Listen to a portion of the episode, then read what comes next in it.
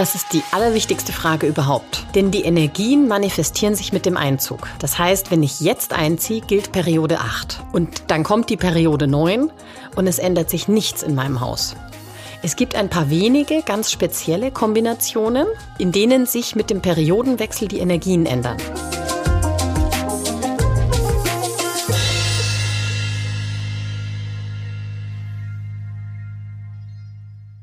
Herzlich willkommen zum Podcast Feng Shui isst man nicht mit Stäbchen.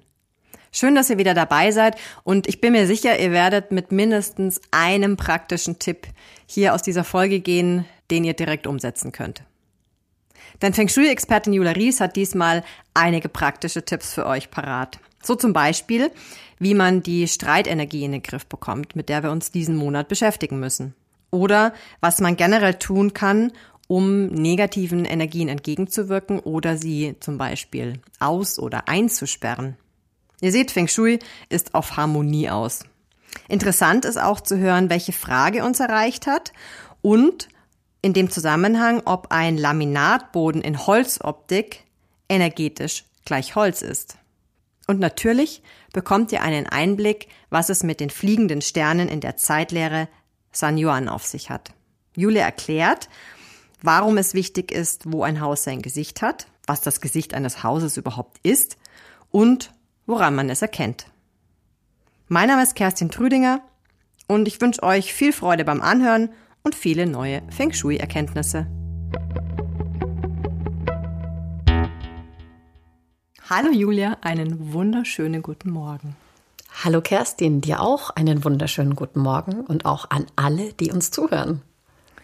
Wir starten heute direkt mit den Monatseinflüssen im Januar. Heute ist die erste Sendung jetzt, beziehungsweise nach den Jahreseinflüssen. Heißt, wir warten schon alle ganz gespannt darauf, was erwartet uns jetzt speziell im Januar. Der Januar ist geprägt von der Neun in der Mitte. Das sagt jetzt den wenigsten was. Die Neun steht für das Feuer. Das heißt, der Januar steht so ein bisschen allgemein unter Feuereinfluss. Mhm.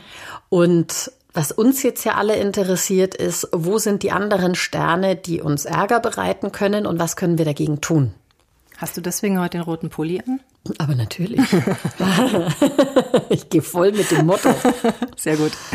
Wir haben einen störenden Einfluss durch fliehendes Metall, das wäre die 7, die steht im Januar im Osten. Mhm. Und wenn jemand auf Geld wartet, das ihm zusteht, also ausstehende Rechnungen oder irgendwas, was einem schon zugesagt wurde, aber nicht kommt, dann zündet man im Osten eine Kerze an, dann kommt das Geld. Das ist mit fliehendem Metall gemeint. Also genau. Geld, das nicht zu einem möchte. Es flieht vor einem. Es flieht vor einem, genau. Schlechte mhm. Metallenergie. Also mhm. Metall wird entzogen. Mhm. Und durch die kleine Flamme der Kerze wird dieses schlechte Metall eingeschmolzen. Mhm. Und dann ist Platz für das gute Metall. Mhm. Dann kommt's. Okay. Dann haben wir den Streitstern, die drei, die sitzt im Nordosten. Und um die drei in den Griff zu bekommen, kann man einerseits ein bisschen Feuer einsetzen, aber viel wirksamer ist es tatsächlich an der Stelle Metall einzusetzen. Die drei ist schlechte Holzenergie. Und wir empfehlen zum Beispiel Metallkugeln sogar dann im Nordosten zu platzieren, mhm. um so diese Streitenergie zu beschäftigen und in den Griff zu bekommen, damit dann wieder mehr Frieden einkehrt. Kann ich da irgendwie kreativ sein mit so einer Metallkugel? Also ich persönlich hätte jetzt keine Metallkugel, ich denke mal gerade drüber nach. So in meinem Haushalt Gibt es da noch andere Alternativen? Ja, es gibt tatsächlich auch zum Beispiel Metall-Buddhas. Es gibt ja so diesen dicken, mhm. lachenden Buddha. Den kann man hernehmen, weil dadurch, dass der so dick ist und so viele runde Formen hat, mhm. steht der auch wieder für Metall. Und wenn der aus Metall auch noch selber ist, dann kann man den da hinsetzen. Mhm. Und wer keinen Buddha hat, gibt es dann noch eine Möglichkeit? Könnte ich sowas auch irgendwie mit Alufolie ein wickeln oder so? Könnte man sich auch überlegen. also im Prinzip, äh, wir reden über Metallenergie, die wir da manifestieren wollen. Also runde Formen, Dinge aus Metall, äh, solche Geschichten. Mhm, okay. Sowas verwenden wir. Und jetzt kommt noch eine neue Information hinzu, die wir noch gar nicht kannten. Die 5 ist die schlechteste Erdenergie, die es gibt. Die fliegt im Januar in den Nordsektor ein.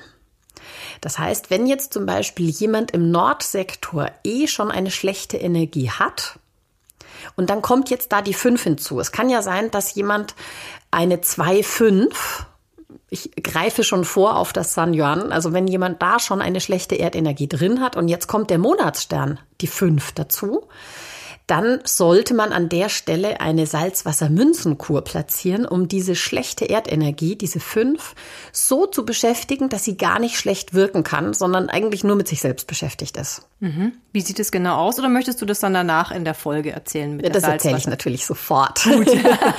Eine Salzwassermünzenkur ist im Prinzip ein hohes Glas komplett gefüllt mit Salz. Und dann legt man fünf Kupfermünzen und eine Silbermünze drauf oder Münzen, die Anteile von Kupfer und Silber haben, gießt das Ganze schön mit Wasser auf und hält es immer schön feucht. Mhm.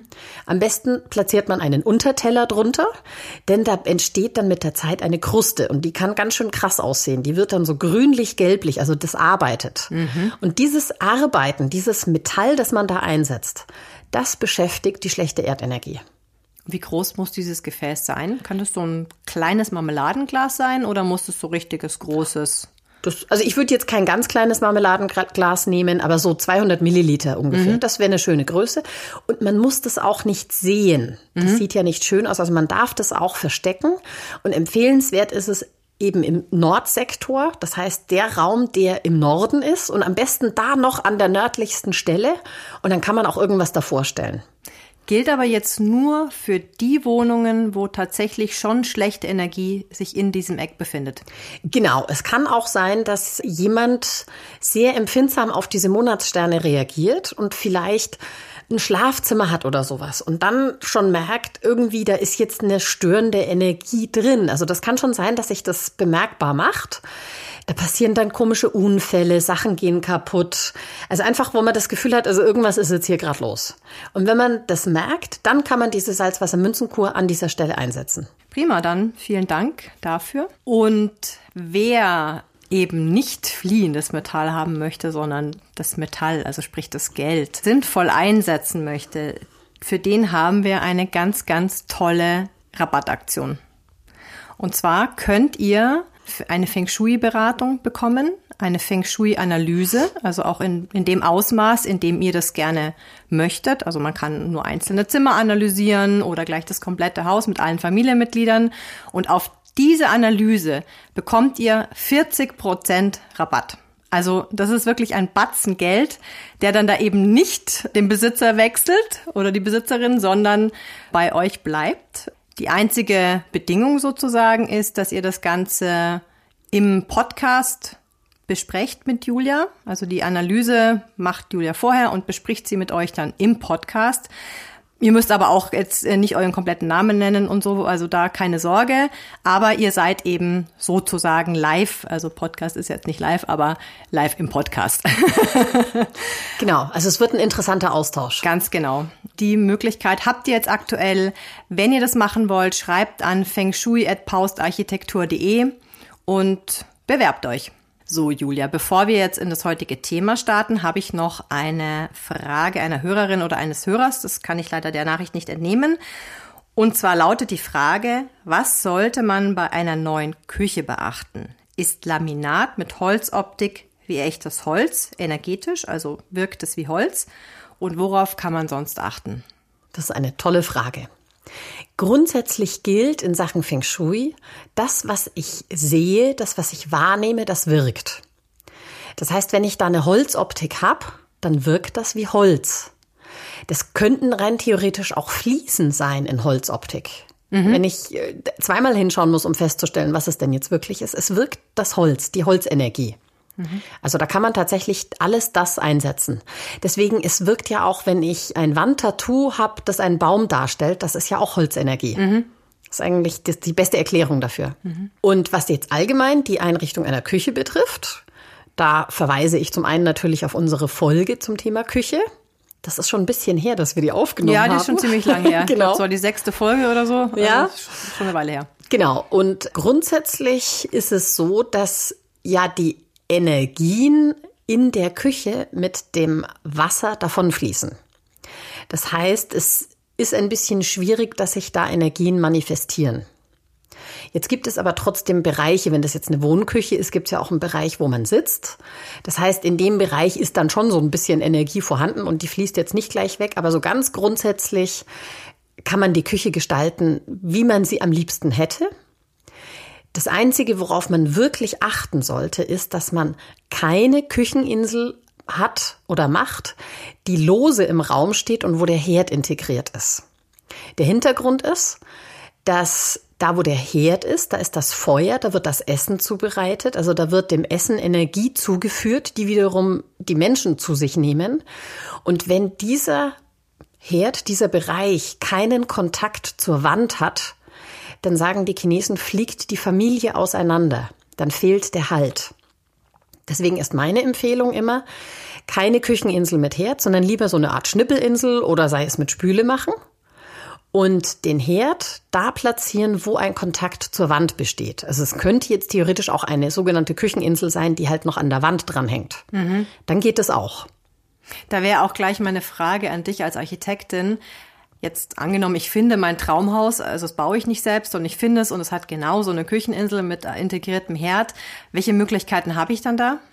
Dann baue ich die Küche um. Das ist jetzt nicht so ein Riesenakt, mhm. weil der Herdanschluss ist da irgendwo in der Wand, den kann ich auch verlegen und dann äh, brauche ich halt eine neue Arbeitsplatte an der Stelle, wo dann kein Herd mehr ist und baue da einen anderen Schrank hin. Und an einer anderen Stelle brauche ich entweder ein Loch in der Arbeitsplatte oder auch da eine neue Arbeitsplatte mit einem passenden Ausschnitt für den Herd. Und dass ich noch irgendwie so eine halbhohe Wand einziehe in Verbindung zu einer Wand, also Kücheninselwand, würde sowas auch gehen? Ja, natürlich. Gute mhm. Idee. Eben. Ich kann ja eine Verbindung herstellen. Verbindung schaffen, ja. Richtig. Okay. Danke, Julia. Ansonsten verweisen wir eben, wie gesagt, auf unsere Küchenfolge. Da findet ihr noch ganz, ganz, ganz viele andere interessante Informationen zum Thema Küche und Feng Shui. Dann kommen wir jetzt zu San Yuan. Für was steht denn San Yuan?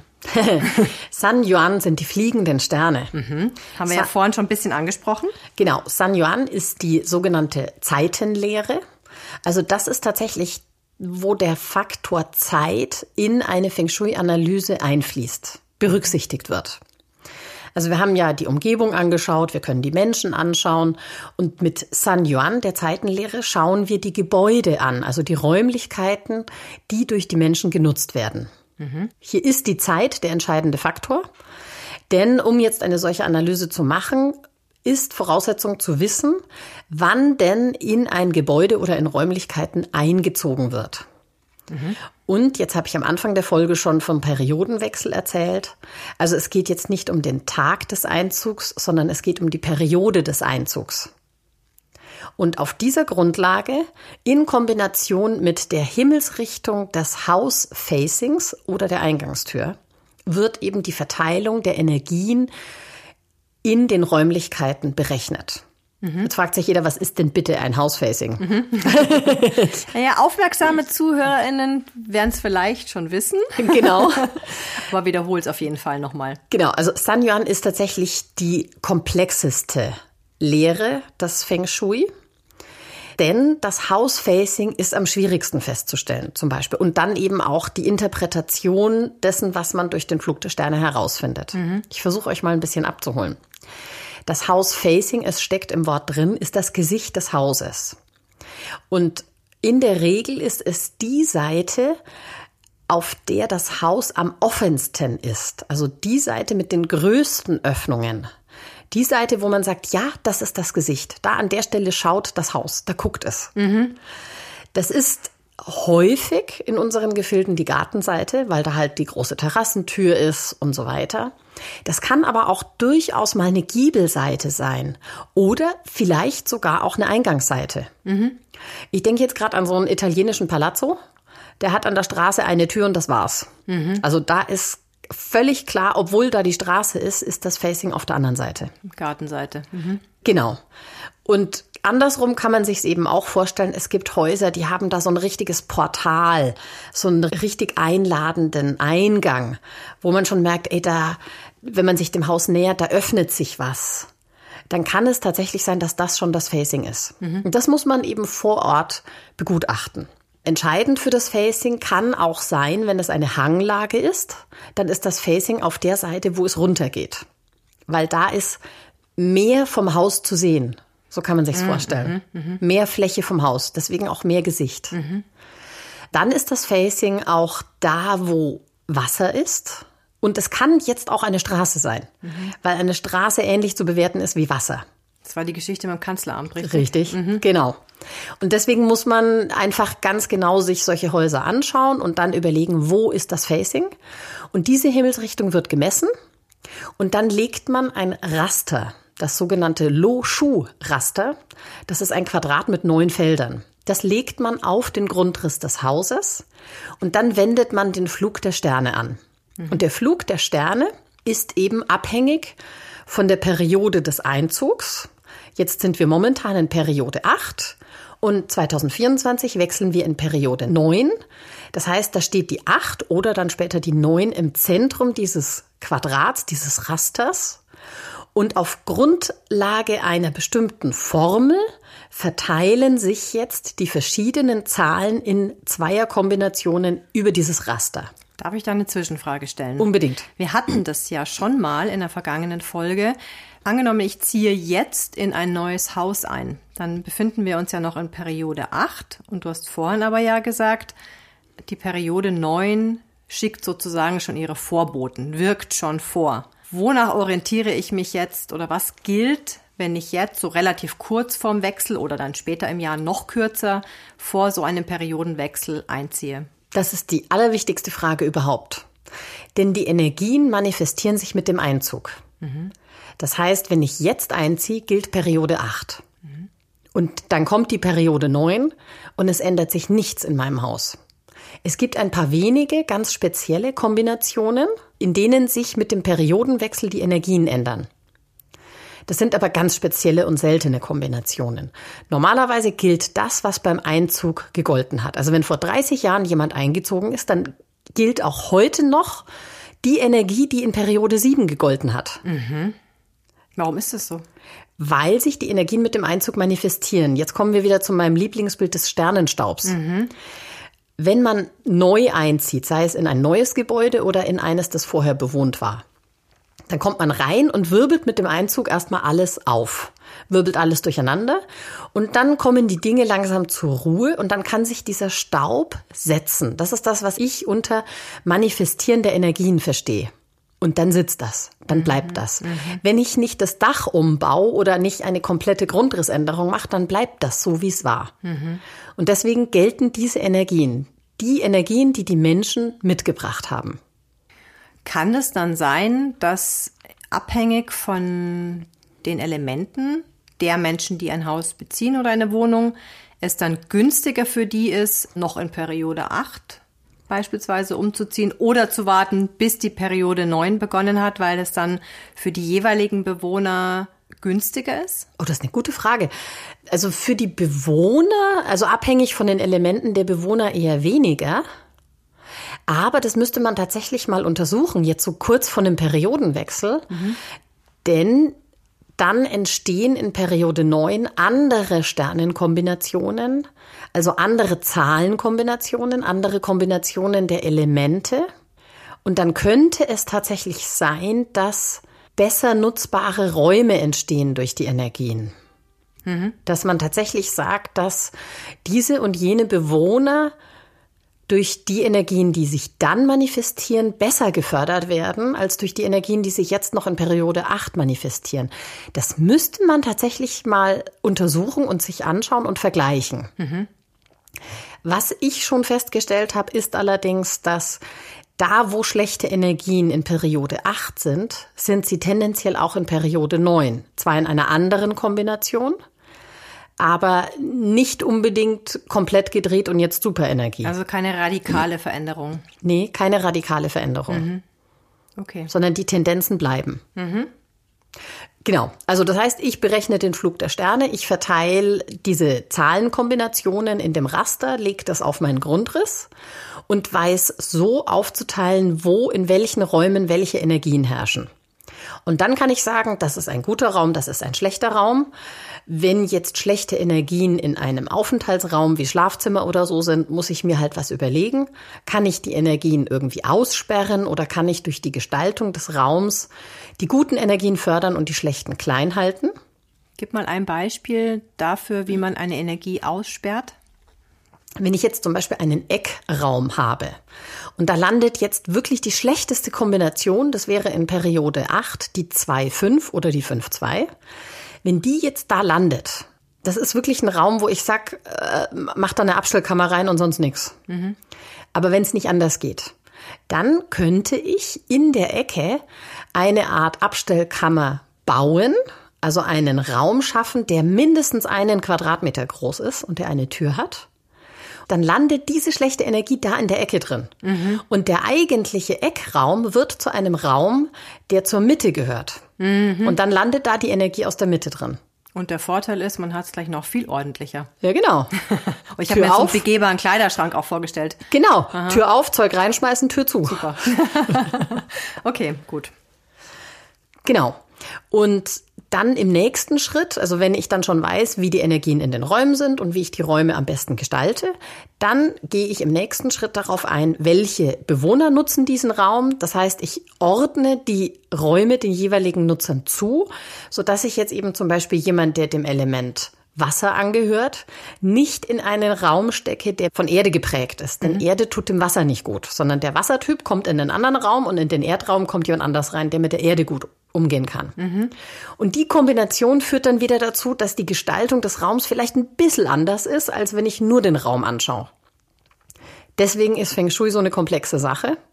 Und deswegen ist auch San Yuan eine der komplexesten Theorien oder die komplexeste, weil es gibt neben diesen verschiedenen Sternenkombinationen und wie man sie denn interpretiert und was man draus macht, gibt es auch noch ein paar besondere Kombinationen, die wieder dazu führen, dass sich an den Energien was ändert und da kriegt man Kopfschmerzen am Anfang. Mhm. Deswegen ist erfordert ein längeres Studium dieser Theorie, dieser Geschichte, um das verstehen und anwenden zu können. Mhm. Da muss ich gleich anknüpfen an das Stichwort längeres Studium.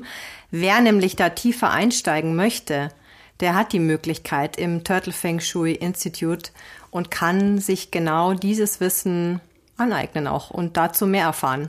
Ja, das ist übrigens auch der Grund, warum wir in unserem Modul 2, wo man ja tiefer einsteigt in diese Lehren, tatsächlich die Lehre San Yuan über zwei Tage bearbeitet. Mhm. Weil wir gesagt haben, am ersten Tag lernt man das alles und am zweiten Tag soll man das anwenden können. Mhm.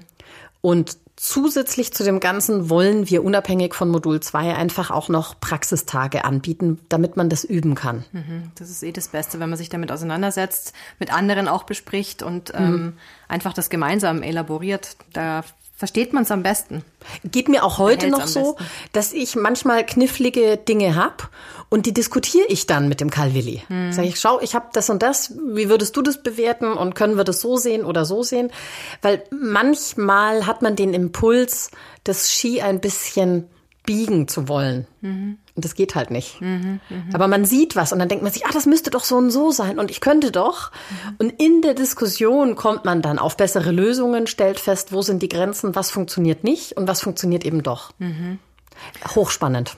Und nochmal kurz zum Institut. Es ist ja so, man besucht erst Modul 1 und erst wenn man das besucht hat, also Basiswissen eben speziell auch zum Turtle Feng Shui, dann kann man das Modul 2 besuchen. Genau, der Hintergrund ist, dass wir einfach in Modul 1 nicht nur die vier klassischen Feng Shui lehren und dann das Baze noch grob erklären, damit man weiß, worüber reden wir, mhm. sondern wir gehen tatsächlich schon mit jeder einzelnen Erklärung auch darauf ein, was heißt das denn im Zusammenhang mit Turtle Feng Shui? Mhm. Also, wo haben wir Erfahrungen gemacht, die wiederum dazu geführt haben, dass wir diese und jene Lehre so und so anwenden? Mhm. Deswegen ist dieses Modul 1 einfach ganz wichtig, um einen Überblick zu bekommen. Was heißt Turtle Feng Shui? Damit man dann in Modul 2 nicht mehr anfangen muss, über die ganze Historie und Adam und Eva zu sprechen, sondern damit man dann direkt in das Lernen und Anwenden der Lehren einsteigen kann. Und wie umfangreich ist jeweils Modul 1 und Modul 2? Modul 1 haben wir jetzt nach der Erfahrung unseres Probeseminars auf eineinhalb Tage verlängert, mhm. weil wir gesagt haben, wir fangen mal mit einem halben Tag an, dass man sich so ein bisschen kennenlernt und so ein bisschen Historie, Werdegang dieser ganzen Lehren und des ganzen Turtle Feng Shui erklärt. Und darauf folgt dann der ganze Tag an dem man die einzelnen Lehren erklärt und auch schon einzelne Anwendungen macht. Was nicht gemacht wird, ist eine Anwendung des San Yuan und des Bazes, mhm. weil die einfach so komplex sind, dass, wie gesagt, schon in Modul 2 allein zwei Tage dafür angesetzt mhm. sind. Und wie umfangreich ist Modul 2 im insgesamt? Modul 2 umfasst sechs Untermodule, wobei tatsächlich das Wuxing und das San Yuan und das Baze jeweils über zwei Tage geht. Mhm. Und das sechste Modul ist jetzt nicht eine sechste Lehre, sondern das ist tatsächlich ein Prüfungstag. Denn nach Abschluss von Modul 2 kann man als zertifizierter Feng Shui-Berater oder Beraterin tätig sein. Und um dieses Zertifikat zu erhalten, müssen wir eine Prüfung abhalten, damit man auch sieht, dass jeder das richtig anwenden kann. Bin ich dann bei sieben Tagen? Es sind insgesamt acht Tage inklusive der Prüfung am letzten Tag. Ah ja, okay. Gut. Julia, dann danke ich dir. Sehr gerne. Und wünsche allen HörerInnen noch einen schönen Januar, eine zweite Hälfte und einen guten Start in den chinesischen Januar, kann man das so sagen? Ja, das ist eine sehr schöne Idee, genau. Viele Hasen. Genau, viele Hasen. Ostern ist noch ein bisschen hin. Und wir hören uns wieder und ihr hört uns wieder in zwei Wochen. Mit den Jahreseinflüssen 2023. Das heißt, was beeinflusst uns noch außer dem Hasen und dem Wasser? Mhm. Also dann ganz ausführlich und detailliert. Genau so. Prima. Bis dahin, alles Gute. Alles Gute. Tschüss. Ciao.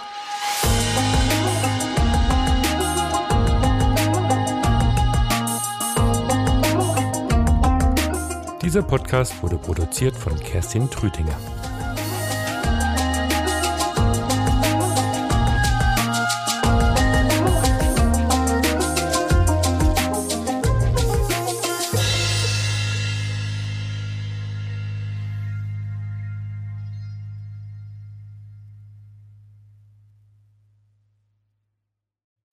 Jetzt kommt Werbung.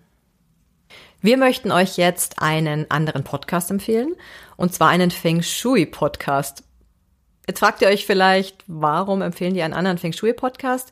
Aber dieser Feng Shui Podcast beschäftigt sich nochmal mit ganz anderen Themen als Feng Shui ist man nicht mit Stäbchen. Und zwar ist er von deinem Mitgründer des Turtle Feng Shui Instituts, Karl Willi Wittstadt. Und in dem geht es um was, Julia? Der Karl Willi hat ja ein unglaubliches Wissen, nicht nur zu Feng Shui, sondern tatsächlich zu allem, was ansatzweise damit zu tun hat oder im Prinzip auch aus diesem Kulturkreis kommt. Und das war der Grund, warum er gesagt hat, das möchte er eigentlich auch weitergeben. Daher gibt es diesen anderen Podcast, der heißt Feng Shui Wisdom. Und da spricht der Calvilli zum einen zwar auch über Feng Shui, aber zum anderen eben auch über TCM und Baze und auch andere Dinge. Er erklärt Religionsströmungen, Einflüsse, alles, was irgendwie so ein bisschen das Thema Feng Shui tangiert und was viel Hintergrundwissen auch dazu gibt. Und jeder, der einfach noch ein bisschen tiefer einsteigen möchte oder vielleicht auch genauer wissen möchte, wo kommt's denn her, sollte sich unbedingt diesen Podcast anhören. Mhm. Und wer seinen Ohren zwischendurch mal eine Pause gönnen will und eher seine Augen beanspruchen, der kann dann auch noch gleich noch Karl Willis Buch lesen, was auch sehr empfehlenswert ist. Und zwar nennt sich das Tag der Drachen. Und da Kannst du auch noch mal ganz kurz sagen, um was es da geht? Tag der Drachen hat der Calvilli geschrieben und ist letztlich eine Biografie über den sogenannten Feng Shui-Kaiser. Also es gab nämlich tatsächlich mal einen Kaiser, der selbst Feng Shui gelernt hat im Kloster. Und es ist dessen Lebensgeschichte und drumherum natürlich auch noch ein bisschen mit Fantasie angereichert. Eine wundervolle Geschichte, die das Zusammenspiel der Elemente erklärt und erläutert anhand von Bildern. Ähm, es ist eine sehr spannende Geschichte, steckt auch eine Liebesgeschichte drin. Und wenn man dieses Buch liest und schon ein bisschen Ahnung von Feng Shui hat, erkennt man ganz viele Erklärungen und Bilder. Und wer noch keine Ahnung hat, wird sich dann dafür begeistern. Also ich habe schon ein paar Resonanzen bekommen von Leuten, die immer wieder das Buch in die Hand nehmen, immer wieder reinlesen, immer wieder reinschauen. Also ich kann es nur empfehlen, bestellt's euch direkt im Novum Verlag, die schicken es euch zu und habt einfach ganz viel Freude dran. Werbung Ende.